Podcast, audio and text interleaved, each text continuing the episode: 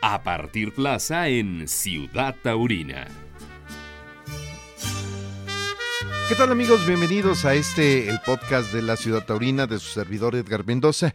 Para esta emisión, bueno, le tengo unas entrevistas, una con Oscar Rodríguez el Sevillano y el indulto al toro carreteño de la ganadería de Tierra Blanca, esto en Chihuahua. También platicaremos con Julián Garibay, que dio la vuelta al ruedo en la segunda novillada de El Serial en el Nuevo Progreso de Guadalajara. También estará con nosotros mi compañero corresponsal y amigo Luis Fernando Loza Lepe desde Guadalajara, Jalisco, que eh, bueno, pues la semana anterior eh, había platicado con el Pantera, este novillero ecuatoriano que vaya que armó la escandalera, pero sobre todo dio de qué hablar en el tema taurino. Te invito para que te suscribas en el podcast de La Ciudad Taurina de Edgar Mendoza a través de la plataforma en Spotify. Aprieta la tecla seguir y listo. Ciudad Taurina, donde la pasión vive. De entrada en Carretas, Chihuahua, el indulto de un ejemplar de la ganadería de Tierra Blanca, el cual en términos generales ha sido extraordinario al grado de que pues finalmente fue indultado por Oscar Rodríguez, en lo que ha sido un festejo donde pues eh, además del indulto Oscar Rodríguez cortó una oreja, Antonio García el Chihuahua cortó cuatro orejas y un rabo y Paula San Román oreja y oreja. Entonces pues hago contacto con eh, precisamente Oscar Rodríguez, el sevillano, quien increíblemente en este segundo aire que ha tomado en su carrera taurina, pues ha venido dando campanazos importantes, ha mantenido esa constancia. Y el indulto ahora a Carreteño, número 741 y con 470 kilogramos, da como resultado que el torero tapatío vuelva a tomar una bocanada de oxígeno con la esperanza de por qué no soñar y pensar regresar nuevamente a la Plaza de Toros del Nuevo Progreso de Guadalajara, donde ya la temporada pasada había cortado una oreja. Mi querido Oscar, ¿cómo estás? Enhorabuena por lo que se ha vivido el fin de semana. Edgar, muchas gracias. Eh, agradecerte tu tiempo. Pues la verdad es que muy contento. Bien dices, todo ha sido un proceso que hemos ido trazando metas, las hemos ido cumpliendo. Yo creo que aquí cabe resaltar que, como bien mencionas tú, en mi segundo aire, la clave ha sido la regularidad, ¿no? Este año llevo siete festejos, en todos he cortado orejas, en la mayoría he salido a hombros. Entonces, este, yo creo que, que pues cuando un torero llega a, la madurez y, ve las cosas ya desde otro punto de vista, disfruta más, obviamente con un nivel de profesionalismo quizá mayor que el que tenía de, joven y por lo mismo pues, los resultados están dando, ¿no? Claro. Oye, eh, el lugar en una plaza emblemática que lleva el nombre pues yo me atribuiría a decir al padre de la primera agencia taurina en México, Jesús el Ciego Muñoz. Pero platícame un poco de dónde era eh, eh, el ejemplar. Eh, tenemos por datos el nombre carreteño, 741, 470 kilogramos. Pero vamos, ¿cuál es la procedencia? Mm, pues mira, eh, primero te voy a tocar un poquito el tema de la plaza y de la afición, que fue algo también que me sorprendió la, cantidad de gente este, que llenaron los tendidos de esa pintoresca plaza que es rectangular. Entonces, este, desde ahí ya para mí me tenía sorprendido y encantado con la afición. ¿eh? Y el toro fue de la ganadería de Tierra Blanca, propiedad de la familia eh, Valles eh, que representa a Quique Valles, que es pues, un impulsor de la fiesta brava en, el estado de Chihuahua. Y este, este toro es hijo de un semental de la ganadería de don Teófilo Gómez. Entonces, este, ya que, ellos refrescaron hace algún tiempo con, un semental de ahí y, este, y la ganadería Tierra Blanca, yo creo que, mm, digo, desconozco el dato exacto, pero creo que es la única que hay en Chihuahua y por eso este, pues, yo creo que más, más contentos de que pues lo que están apostando ellos por, por refrescar su sangre les está dando resultados. ¿Qué virtud encontraste en el toro que te permitió? Porque ya sabes, ¿no? No, el toro se indultó solo, no, que, que dejó ver al torero, y, y, y no sabemos la frase, ¿no? Eh, toro bueno descubre al torero que, que, pudiera no estar a la altura o viceversa, ¿no? El toro, eh, el torero descubre a un gran toro y creo que fue lo que ha pasado. Pues te soy sincero, el, toro con el, con el capote eh, fue un poco complicadito, entonces fue de, de, hacerlo hasta después de picado, fue cuando el toro ya se empezó a, a centrar un poco más eh, yo creo que una virtud muy grande fue la bravura, porque tan es así que en banderillas eh, nomás me veía que yo medio me quería colocar en los medios y ya se me venía arrancado como tren, ¿no? Entonces tuvo, tuvo mucha bravura para arrancarse de largo, tuvo transmisión y luego ya en la muleta que le exigí bastante bajándole la muleta en los doblones y, en, en los derechos y en los naturales, el toro respondió muy bien, o sea, también fue un toro que que ante, ante las exigencias el toro respondió y yo creo que al contrario, mejor lo hacía, entre más le bajabas la mano, mejor lo hacía el toro.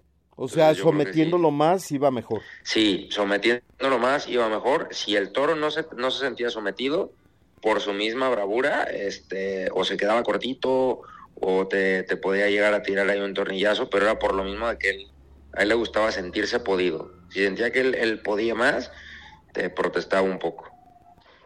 Y, y, el resultado, la transmisión con la gente, que, que, ¿cómo fue? ¿Qué sucedió? Sí, la gente, yo creo que, que a raíz de la, de la cuarta, quinta tanda fue cuando la gente ya empezó a, ver las virtudes del toro y este y pues ya empezaron a, a, sacar unos pañuelos una parte del público que contagió a pues al, al, al demás respetable y fue como se empezó a pedir poco a poco la, el indulto del toro, ¿no? ¿Te disfrutaste? Sí, sí, la verdad es que bastante.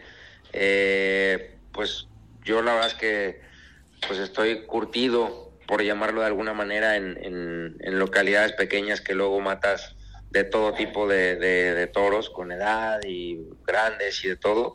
Entonces no todas las veces puedes disfrutar o abandonarte como me lo permitió el toro de ayer. Eh, realmente torear para mí muy despacio, en redondo, llevarlo muy sometido por abajo. Eso no, no todos los toros te, los, te lo permiten y eso yo creo que es un mérito también que agradecerle a, Carreteño. Oye, ¿de alguna forma en algún momento sentiste que, eh, vamos, el toro merecía el indulto? Sí, sí, sobre todo eh, hubo una tanda fundamental que literal le llevaba yo media muleta arrastrada por la, por la tierra y, el toro iba planeando. O sea, fue cuando, cuando el toro ya rompió y fue cuando yo ya también me abandoné más. Y fue cuando yo ya vi, vi que el toro tenía grandes virtudes como para indultarlo. ¿Y luego qué pasó ahí después de eso? Porque no, pues romperse de esa forma, hijo, es increíble. Sí, pues ya fue una borrachera de, de toreo ahí, de toreo en redondo, dos antinas, este, muletazos de rodillas y eso, entonces la gente obviamente pues eh, se entregó totalmente así como me entregué yo y como se entregó el toro y, pues bueno, yo creo que la gente quedó muy, muy, muy contenta. Creo que vienes todavía borracho de toreo, valga la expresión. Mm, pues mira, la verdad es que eh, cuando toreas un toro de esa manera, luego te quedan como flachazos nada más de la faena. O sea, estás tú tan abandonado que no te, no te quedan unos recuerdos eh, claros, sino solo pequeños, como pequeños flachazos eh, de lo que fue la faena. Hasta que ya ves el, el, video, eh, ya es cuando te das cuenta de, de, la importancia que tuvo, que tuvo la faena, que el mismo ganadero me decía, oye, es que esta faena en cualquier plaza hubiera sido de indulto de todos modos. ¿eh? Ya. porque fue una faena muy importante por la bravura del toro y por cómo lo entendiste, porque pues era una corrida con edad, contra Pío, y que pues exigía hacer las cosas muy bien, sus pausas, su colocación, los toques, y yo creo que eh, pues el haber entendido esa condición de la edad del toro, ayudó también a que el toro fuera más, fuera más, fuera más y que terminara vistiendo de esa manera. Oye, Oscar, eh, como bien decimos, ¿no? En ese segundo aire, eh, ya el año pasado cortaste una oreja en el nuevo progreso y bueno, pues seguramente estarán en la preparación del elenco para la temporada 23-24, ¿no? Y bueno, creo que con esto vuelves a levantar la mano diciendo, señores, aquí está un torero. Pues prácticamente yo desde que desde que se terminó la corrida anterior de Guadalajara que corté la oreja, mm, se los comenté ese mismo día en la noche a, mi familia y, a, mi equipo que yo empezaba la preparación para la siguiente tarde en Guadalajara. Entonces yo creo que así lo he afrontado eh, todas las corridas que llevo este año, que van siete festejos, en todos he cortado oreja, en la mayoría he salido en hombros entonces yo todo lo he enfocado a que ahorita que está cerrada la Plaza pues que Guadalajara es la plaza más importante y pues obviamente mi preparación va enfocada en, en poder regresar y, poder refrendar el triunfo del año pasado, ¿no? Ojalá que, la empresa nos pueda tomar en cuenta para, para regresar a mi tierra. Oye, y, también seguramente eh, dejas eco y huella en el norte del país, ¿no? Sí, este, así es. Ya ahí había comentarios de que eh, para la siguiente corrida que se pudiera hacer ahí en, tierras chihuahuenses, eh, pudiera ser a lo mejor mano a mano eh, de, Chihuahua y mío. Y pues como también dimos ahí un buen espectáculo con las banderillas y eso, yo creo que, que la gente salió feliz. No, qué interesante. Oscar, pues en verdad me da gusto que, que, que ruedan bien las cosas en ese matiz de ir a buscar corridas muy lejos, porque vaya, que llegar a Chihuahua no es sencillo, pero que, que al final cuando se conjuga todo esto, el resultado es regresar con una gran sonrisa, ¿no? Fíjate que me ha tocado ver la, la otra cara de, la fiesta, en, como tú dices, en estos lugares lejanos, porque también el sureste ha sido un cuartel importante para mí. Entonces, ahora sí ya podemos que, decir que, que de norte a sur no la hemos llevado este año este, fogueándonos poco a poco, ¿no? Exacto. Pues, Oscar Rodríguez, el sevillano, te, te agradezco tu tiempo y, digo, ojalá sigan rodando bien las cosas. Te agradezco mucho a ti, Edgar, tu, tu tiempo y agradecido siempre por el apoyo que nos das a todos los toreros. No, con todo el gusto. Y bueno, de Guadalajara a Jalisco, me brinco ahora ahí, al vecino estado de Zacatecas, a donde, eh, bueno, pues eh, localizo y charlo precisamente con Julián Garibay, novillero tapatío que estuvo pues eh, presente en la tarde del segundo festejo de la temporada novilleril en el Nuevo Progreso de Guadalajara. Una tarde, pues hasta cierto punto, eh, con algunas complicaciones, en donde, bueno, al final han destacado el rejoneador Javier Fontanet, en donde se ve en silencio y da vuelta al ruedo. Julián Garibay da la vuelta al ruedo y recibe la ovación, y César Pacheco la ovación y silencio tras tres avisos. Y es que, déjeme decirle, este ejemplar, el Sierra Plaza para César Pacheco, fue un reserva de la ganadería de la punta. Aparentemente, pues eh, había estado ya algún tiempo en corrales y esto, bueno, pues le ha generado eh, al final, pues esa circunstancia que suele tener un ejemplar que se queda mucho tiempo en los corrales. De hecho, pues lo trajo por la calle de la amargura, incluso por ahí pues eh, le dio un arrión, afortunadamente nada de consecuencias, pero la realidad es que pues eh, César Pacheco, que por lo pronto ahora sostendrá otra vez un mano a mano, pero en, la, en el marco de la Feria Nacional Zacatecana el fin de semana, pues eh, allí queda, ¿no? Entonces, eh, platico en este caso con Julián Garibay, que pues da la vuelta al ruedo. Bueno, primero que nada, buen día y muchas gracias por, por el tiempo, que siempre es un gusto estar aquí. Gracias. Y bueno, pues la verdad que me voy en cierta forma contento, ¿no? Porque la gente pues ahí estuvo conmigo, pude, pude emocionar, creo yo, pude llegar a la gente, pues, pudimos entregar juntos, ¿no? Yo con el toro y ellos junto conmigo y logramos esa conexión que yo creo que muchos toreros buscamos y que yo en lo personal busco día con día encontrar esa emoción y que la gente salga hablando de mí. Oye Julián, pero vamos, una tarde mm, de repente entre ilusiones y decepciones, ¿no?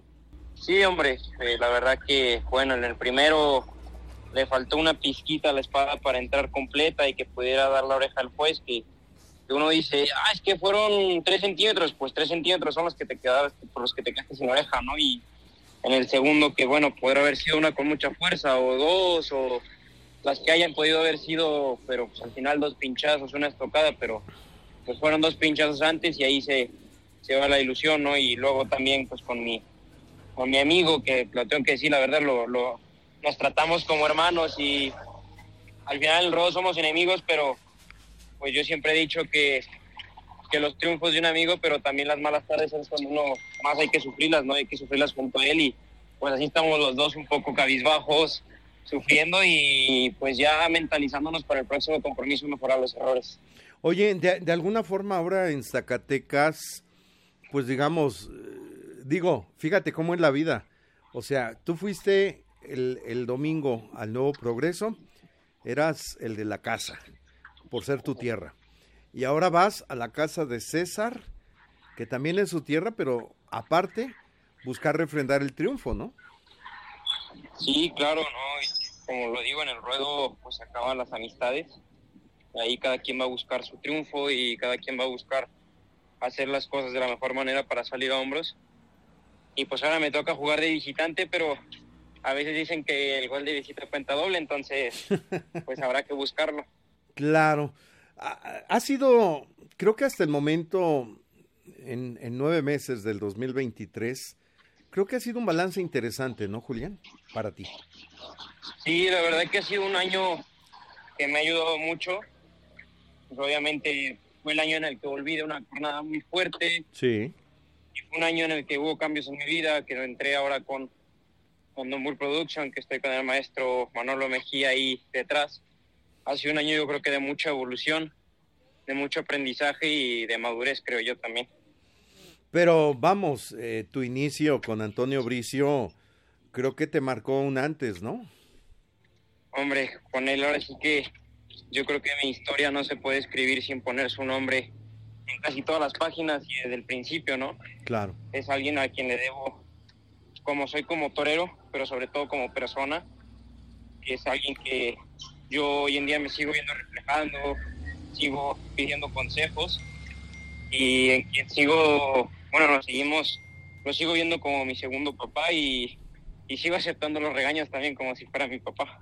Eso es bueno, ¿no? Porque al final reconoces tus orígenes, ¿no? Y cuando se olvida el ser humano de dónde viene, creo que no tiene muy definido hacia dónde va.